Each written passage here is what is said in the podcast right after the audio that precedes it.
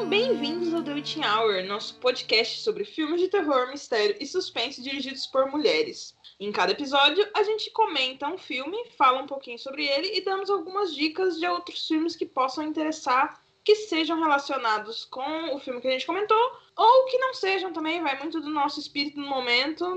Eu, por exemplo, já selecionei vários que não tem nada a ver com o caso, mas seguimos. O episódio de hoje vamos falar de um filme dos anos 70, Zumbis do Mal. Se por um acaso chamar o filme de Zumbis do Espaço em algum momento, vocês me perdoem, foi um lapso momentâneo. E seguimos, não é mesmo? Michele, fala um pouquinho sobre a diretora pra gente. Antes disso, eu queria dizer que agora eu quero um remake desse filme feito de ETs. Ao invés do Dark Stranger lá, tenha um ET. Eu concordo e quero também. Então, espero. Mas só, se o nome, mas só se o nome for Zumbis do Espaço. Mas talvez tenha coisas legais com a banda e tal, mas enfim, né? É. Bom, Ai.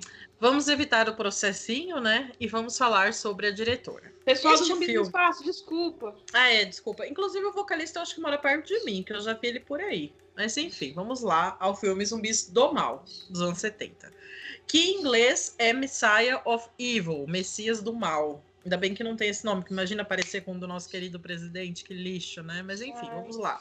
Você já me o deixou filme... triste. Oi? O episódio nem começou. Ah, desculpa, amiga. É, é, que ser brasileiro é triste, né? Não tem jeito. Vamos lá. O filme de hoje, ele é dirigido pelo casal Willard Yuki e a Gloria Katz. Só que o grande problema nisso tudo é que o nome da Glória não aparece na direção quando aparecem os créditos iniciais do filme. Ela tá lá na produção, ela tá no roteiro, mas não tá na direção, o que é bizarríssimo, visto que ela também dirigiu o filme. Por isso que a colocamos aqui. É, a gente não gosta de falar de marido das fulanas, né? Mas algumas vezes é importante, como no caso dela, que ela trabalhou muito em parceria com o Willard. É, a Glória, ela só dirigiu esse filme, mas ela tinha um trabalho bem sólido como roteirista. Inclusive, junto com o marido, ela escreveu o roteiro de Indiana Jones e o Templo da Perdição de 84. Eu não sou uma pessoa muito saudosista de Indiana Jones, mas eu lembro de assistir todos com a minha mãe quando era criança e tal. Então, eu lembro que foi uma coisa muito marcante nos anos 80, começo dos 90, né? E a Glória nasceu em 42 em Los Angeles e faleceu também em Los Angeles em 2018 devido a um câncer nos ovários é uma pena, né? Porque esse filme, para mim, é uma pequena obra de arte e eu adoraria vê-la dirigindo mais coisas.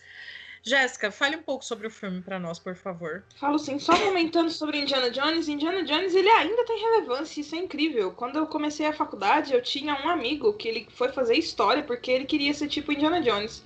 Não que Nossa. isso seja uma coisa excelente, né? Mas ele queria ser arqueólogo e ele conseguiu. Beijo, Gabriel, você é está sempre no meu coração. Grande Gabriel. Então, vamos lá. Grande Gabriel, arqueólogo, olha aí, que orgulho. Eu não consegui, mas ele conseguiu. Vamos lá. Uma mulher parte em busca de seu pai, um artista que está desaparecido. Ela vai parar numa cidade estranha na costa da Califórnia, na qual um misterioso culto de mortos-vivos está por ali fazendo barbaridades. Esse filme, essa sinopse, ela é excelente, Michelle. Você é uma excelente escritora de sinopses. Ai, é, obrigada. Você resumiu, você resumiu muito bem a alma desse filme. Bom, é... o que é este filme, Jéssica? Vamos tentar falar um pouco sobre ele. Antes de tudo, eu queria comentar uma coisa. Eu estava lendo curiosidades sobre o filme e segundo uma das atrizes dele, escreveu no blog dela, acho que em 2001, 2011, que o filme ia, ele foi filmado em 1971 e ele ia se chamar The Second Coming. Mas é, ele, a produção parou porque os investidores tiraram a grana e tal, e o bagulho ficou lá parado. E aí um outro cara comprou esse filme, pegou esse não editado e transformou em Messiah of Evil Zumbis do Mal. E eu achei isso muito curioso, porque do jeito que foi editado, tem começo, meio e fim. Esse é um filme brisadíssimo. Mas ele faz sentido, né? E você, Jéssica, para você ele fez sentido? Ele fez. É engraçado. É, é, uma das coisas que eu anotei aqui, que agora eu sou uma pessoa que faz anotações. Então, se desde o episódio 10 vocês perceberam que eu tô falando muito que eu anotei nas minhas anotações, é porque é real. eu tenho anotado muitas coisas agora. Porque minha, minha, minha cabeça está falhando esses dias. Então, se eu não anoto, eu esqueço de comentar. Daí, depois, dois dias depois, eu tô pensando no podcast e eu falo, putz, eu tinha essa informação aqui, ó, que eu anotei. Mas, enfim. É, quando eu vi o filme a primeira vez, porque assim, eu, você já tinha me falado dele há muito tempo, mas eu não tinha visto porque as coisas foram passando na frente, né? A pessoa meio pinel das ideias acabou deixando de lado. Mas aí eu assisti esses tempos atrás, que tava disponível no Darkflix, e aí eu gostei muito dele. E tipo, assim, os anos 70, eles têm alguns filmes muito bons e tem alguns filmes que são meio, né, estranhos. Esse filme, ele é muito bom e muito estranho. É, é, é assim, eu achei que eu não fosse entender nada, porque tem umas imagens bem desconexas, tem umas, uns acontecimentos muito esquisitos, mas ele faz total sentido quando acaba. E é, isso é muito, sei lá, novo, sabe? É tipo, porque assim, a gente que gosta de terror, existem filmes que não fazem sentido nenhum e a gente gosta deles mesmo assim. Tipo, a gente não vai ficar caçando, né, pelo em ovo, porque às vezes realmente não faz sentido e tudo bem. Mas esse filme faz, eu achei ele bem, muito bem amarrado, inclusive. É, pensando nos filmes dessa época, né? Tem o Segredo do Bosque dos Sonhos, do Fulci, que é de 72. Tem o Sonhos Alucinantes 71, que não tem nada a ver com o nome original, que é Let's Carry Jessica to Death. Que virou eu Sonhos amo. Eu também. E tem um do Franco, que eu esqueci o nome, gente. Eu tô tentando achar aqui. Eu assisti esse filme ele é bem famosinho e tal. Eu vou achar aqui ao longo da, da, nossa conversa. E eu achei ele chatíssimo, ele não chegou em lugar nenhum. Aí eu fiquei meio puto e tal, né? Mas não é o caso do, do Messiah of Evil, né? O nosso zumbis do mal. Ele faz totalmente sentido.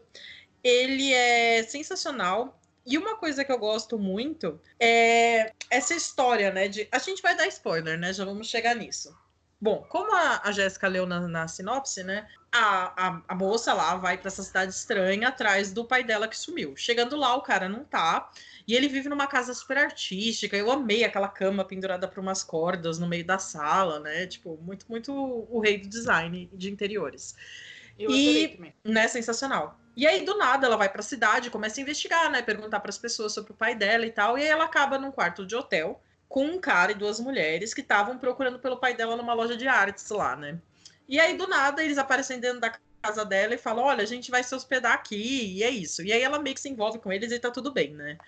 E tem essa busca, né? E tem uma, também uma mitologia da lua, sang... lua vermelha ou lua sangrenta que eles falam? É lua vermelha, né? Eu acho que é lua vermelha. É, lua vermelha, que deixa as pessoas da cidade meio doidas. E aí eles começam a observar umas fogueiras, umas pessoas na praia de noite, e enquanto isso ela vai lendo os diários do pai dela, que ele vai falando que acha que tá ficando louco, que ele não controla os desejos dele, e que tem muitas fogueiras na praia. E até quando a filha manda uma carta para ele, ele fala: "Não, não venha me visitar". E aí ela vai porque o pai parou de responder, né? Então ela se envolve nessa história. Ela tá com esse cara meio esquisito, com essas companheiras dele e essa situação de gente estranha na, na, na cidade. Eu tô falando muito, Jéssica, eu posso continuar, que eu me empolguei aqui. Pode continuar, pode continuar, Ai. tá tudo bem. Vamos então... colocar esse episódio hoje de 60 minutos. Exatamente, porque eu, eu, gosto muito desse filme, né? Então eu queria eh, me empolgar aqui e falar. É, e aí tem essa história, né, de que esse, esse, essa lua, né, deixa as pessoas meio zumbis, literalmente. Elas começam a atacar pessoas e comer a carne delas. E tudo isso teria começado por causa de um cara sobrevivente da Donner Party. Essa história é muito sensacional. Para quem não conhece, eu recomendo que vocês vejam um vídeo da Caitlin Dolce lá no canal Ask a Mortician, que ela fez um episódio inteiro sobre isso. É sobre uma galera daquela época, né, que os ingleses estavam chegando nos Estados Unidos para povoar o país. E aí teve uma nevasca, que eles ficaram presos e tiveram que comer carne um dos outros, né? Então diz que, tipo, a lenda é de um cara que sobreviveu a isso que trouxe essa maldição para a cidade. Cara, é tudo bizarro, não tem muito sentido, mas fecha na história, né? O comportamento das pessoas, aquele casal bizarro. E no final eu acho que tudo faz muito sentido e eu gosto demais. Só retornando rapidinho pro negócio do Let's Scare Jessica to Death, é engraçado porque é um filme que não faz sentido nenhum. Eu, eu, assim, lógico, tem uma linha narrativa, mas é um filme completamente maluco das ideias. Tanto que o nome dele ficou Sonhos Alucinantes, né? É realmente alucinante. Mas Dizem que aquele filme, ele é uma adaptação de Carmila, né? E quando eu li isso, eu fiquei, não. Aonde está Onde? a Carmila, né? o quê? Mas enfim, é, ele é um filme completamente maluco. E eu, eu sim, assim, pelo que eu me lembro também, outro filme que não é exatamente de 70, eu acho que já, já é no final de 70, aquele do que eu comentei no, no, no episódio do Necronome Conversa sobre Inferno que é o Pássaro das Plumas de Cristal, é outro filme doido. Os filmes do Argento são maluquíssimos.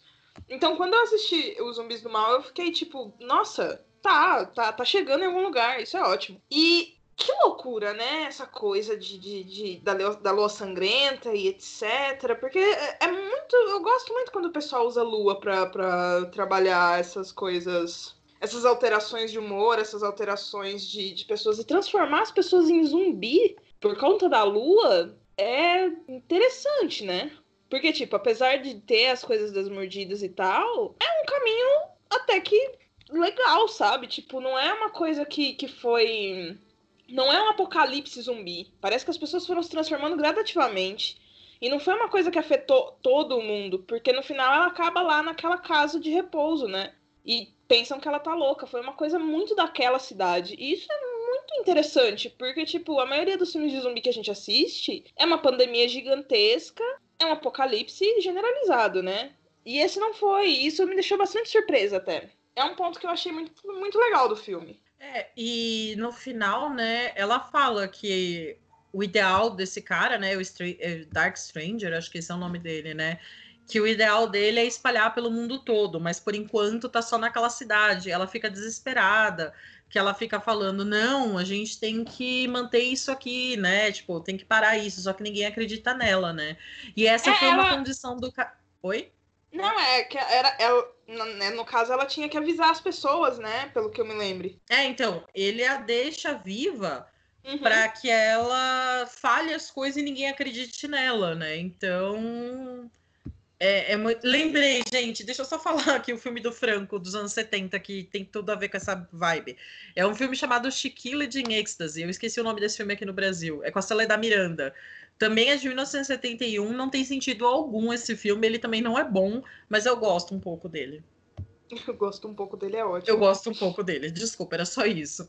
Mas voltando, né? O Dark Stranger deixa ela viva para ela simplesmente. Ela sofrer, né? De ser desacreditada, né? Então ela é colocada num hospício. E também, né? O filme começa e termina, né? Tipo, ela falando no hospício, ela começando a contar a história e ela finalizando. É, eu, eu gostei principalmente disso, sabe? Tipo, porque Assim, eu sou completamente contra essa coisa, tipo, da, né, de, de, de usar essa, essa, narrativa de que a mulher tá tentando avisar e ela é louca. A gente vê muito isso no, no Let's Scare Jessica to Death também.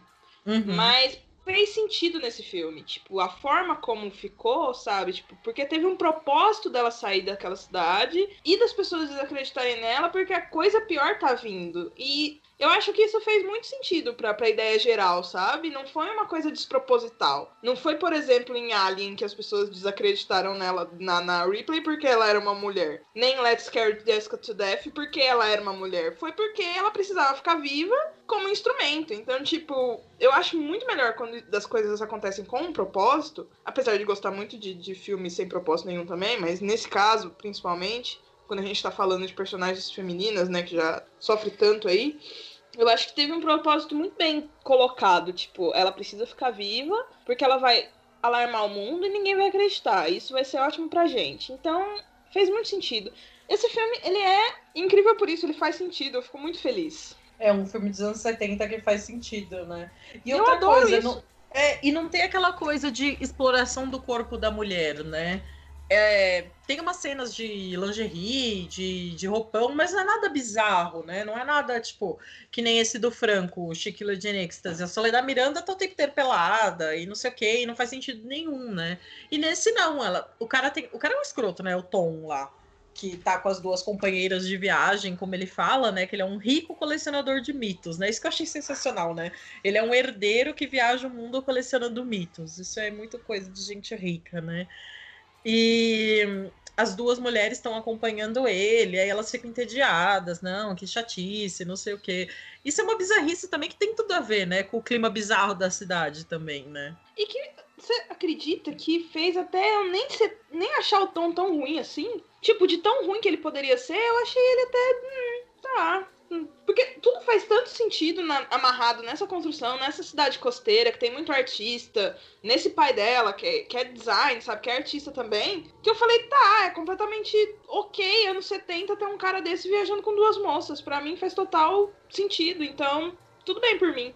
É, pensando na revolução sexual, né, dos anos 60, tá só continuando, né?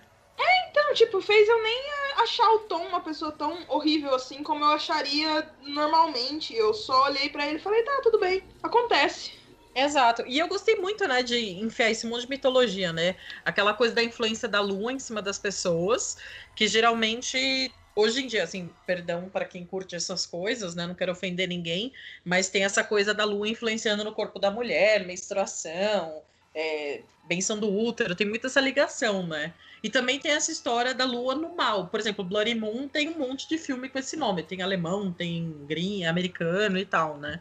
E aí eu gostei, né, de usar essa, essa ideia, né, da lua sangrenta com a, a, história de um canibal do Donner Party, né? De como ele virou uma maldição.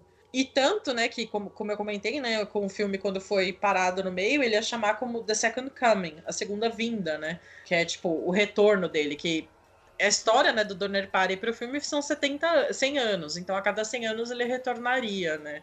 Então eu gostei bastante dessa misturança de histórias e eu acho que deu super certo. Porque tinha uma eu mulher dirigindo acho. e produzindo e escrevendo roteiro. Sim, além de tudo, tem isso também. Uhum. Eu acho que. Você tem mais alguma coisa para apontar? Não, eu acho que esse filme é perfeito e que vocês deviam assistir, porque filme dos anos 70 tem super uma pegada muito arrastada. A, como a Jéssica comentou, a gente fez um especial de Argento no Necronome Conversa, e um comentário muito assim da gente foi: é um filme lento, é um filme que se arrasta. Isso é uma característica do terror dos anos 70. Eu fiquei lembrando daquele Don't Look Now, o Inverno de Sangue em Veneza, né? Ele é super arrastado, ele é super surreal, ele é super bizarro. Para mim, ele é o perfeito exemplo do terror dos anos 70, né? Sim. Então, os zumbis do mal tá dentro disso, mas não é arrastado, cara. Você fica. E ele tem cenas lindas, né? Como eu comentei, Sim. né, da casa, que é super bonita. Tem uma cena assim que tem um vitral em cima, que é o tipo. Como é que chama aquilo? Que é o teto de vidro, assim, uma. Tipo uma clarabóia? Ah, Isso, tipo uma clarabóia. Tem uma cena que tem um zumbi ali, assim, se mexendo e ela vendo de baixo. Cara, é lindo, lindo, lindo aquilo. É um dos meus pontos altos do filme, eu acho que é o, a ambientação, o cenário, tipo, as luzes usadas, o jogo de sombras, tudo é muito legal. Você acha que em qualquer momento vai acontecer algum desastre e às vezes acontece, às vezes não. Eu acho que eles souberam trabalhar muito bem isso, inclusive. E Exatamente. realmente não, não é um filme arrastado, é um filme que, tipo, muito gostoso de assistir, na verdade. Você não percebe o tempo passando foi muito. É, é, muito tranquilo de assistir. Ele é, ele é muito, muito bom nesse sentido mesmo. E em todos os sentidos. Ele é um ótimo filme mesmo. É, resumindo, ele tem um bom roteiro. O andamento dele é bacana, não fica arrastado. Ele é visualmente muito bonito. Os atores não são ruins, porque a gente pega muito filmes dos anos 70 com aquelas atuações medonhas, né? Nesse eu achei todo mundo muito bom. E, cara, sensacional, super recomendo. E ele tá. Hoje nós estamos gravando o programa dia 31 de maio. Ele tá disponível no Darkflix ainda, para quem assina. É isso mesmo. Então, eu vou indicar meu filme de hoje. Que vocês vão falar, nossa, Jéssica, mas não tem nada a ver. Mas eu acho que tem, e é isso aí. Eu indico então Invasores de Corpos, que eu gosto muito, com o Donald Sutherland e com o Jeff Goldblum e com o Spock, que eu esqueci o nome dele. Mas é, com toda essa galera, tipo, eu gosto muito daquele filme. Eu acho ele um filme muito legal. É um filme. Não sei, eu acho que mais ou menos. Eu não acho ele arrastado também. Eu acho que é um filme que entra nessa, nessa ideia de não ser tão arrastado e ser desse período, sabe? Eu gosto demais dele e eu deixo aqui recomendado. Assistam, então. Invasores de Corpos. Vocês vão falar, ah, mas tá falando de invasão alienígena, outros são zumbis. Ah, mas tudo bem, gente. É um filme que eu acho que o, o sentimento é semelhante quando você assiste. E quando eu assisti Zumbis do Mal, me remeteu um pouco a sensação de assistir Invasores Corpos. E é isso. Não, amiga, mas não precisa ter sentido. Eu acho que é uma indicação da Jéssica é sempre válida. E é e... isso aí, vocês ouviram a Michelle. Minhas indicações são. É, me escute. A Jéssica tem bom gosto. Apesar de, né, ela dá umas altas notas altas com filmes meio duvidosos, a gente ama e confia na Jéssica. é, bom, a minha dica, eu falei de vários filmes né, ao longo do, do episódio de hoje, né, dos anos 70 e tal. Mas eu separei um que eu gosto tanto quanto eu gosto dos zumbis do mal, que eu acho que prende atenção, não é arrastado. Quer dizer, é o arrastado gostoso, né? Não o arrastado tedioso. Que é A Noite do Terror Cego, do Amando de Osório. É, esse filme é muito sensacional, porque a mulher tá com o namorado no, num trem. Aí eles começam a tretar, porque uma ex-namorada dele tava no trem também. Aí ela simplesmente desce do trem, belíssima, no meio do mato, e vai embora pra dentro da, da mata. E aí ela vai se abrigar, tipo, num Gente, eu tô esquecendo todas as palavras hoje. Uma, um, um, tipo umas ruínas que tem no meio do mato, né? E aí ela vai lá dormir sozinha no meio do mato, claro, porque é super normal, né? Por e nisso não? desperta. Por que não, exatamente? Aí despertam uns zumbis que são os templários, que eram cavaleiros do mal do século XIII, e começam a matar pessoas. E ela lá no meio. Cara, é sensacional esse filme, eu gosto muito. Pelo que eu sei, são três ou quatro filmes. Eu só vi o primeiro e gosto muito dele. Então fica aí a dica do A Noite do Terror Cego. Então é isto. Estão aí as duas indicações. E vamos aos recados finais. É, gente, eu queria agradecer pelo feedback de vocês, né? A Jéssica depois comenta um pouco mais no nosso Instagram, mas a gente tem recebido comentários muito legais do pessoal que está assistindo a gente, então muito obrigada por nos escutar. E, por favor, comentem sempre, venham falar dos filmes com a gente, que a gente fica bem feliz, né? E eu também queria dizer que se vocês quiserem e puderem apoiar nosso trabalho, a gente tem um padrim, que é em parceria com o Necronome Conversa, que é o site que nos hospeda. E qualquer contribuição, sei lá, de dois reais já ajuda bastante a manter o site no ar e a pagar a edição do nosso podcast. Eu também gostaria de agradecer muito todo mundo que tem ouvido e todo dia tem alguém descobrindo o podcast. Isso é ótimo. A gente, a gente começou o podcast, na verdade, para tentar fazer com que mais pessoas assistam filmes dirigidos por mulheres. No terror, principalmente, que é uma coisa que a gente percebe que falta. E tem, tem sido uma resposta bem legal, todo mundo que tá ouvindo. Eu queria muito agradecer, o pessoal que tem indicado também, muito obrigada. E vocês podem acompanhar a gente no Instagram, The Witching Hour, com dois R's no final. A gente posta sempre os pôsteres dos filmes que a gente vai discutir, porque a gente solta muito spoiler, né? Então a gente gosta de avisar para quem quiser assistir, se adiantar. E a gente fica muito feliz mesmo, obrigada a todos. Se vocês quiserem me acompanhar no, Insta no Instagram e no Twitter, é Capirojéssica. Michele, sua arroba. A minha é Michelle da 5 a 7. E é isto. Então, mais um episódio aqui com o filme Zumbis do Mal, de uma diretora que não foi acreditada, mas que merece aí nossa atenção. Então, muitíssimo obrigado a todos que nos ouviram. Muito obrigada, gente, e até o próximo programa.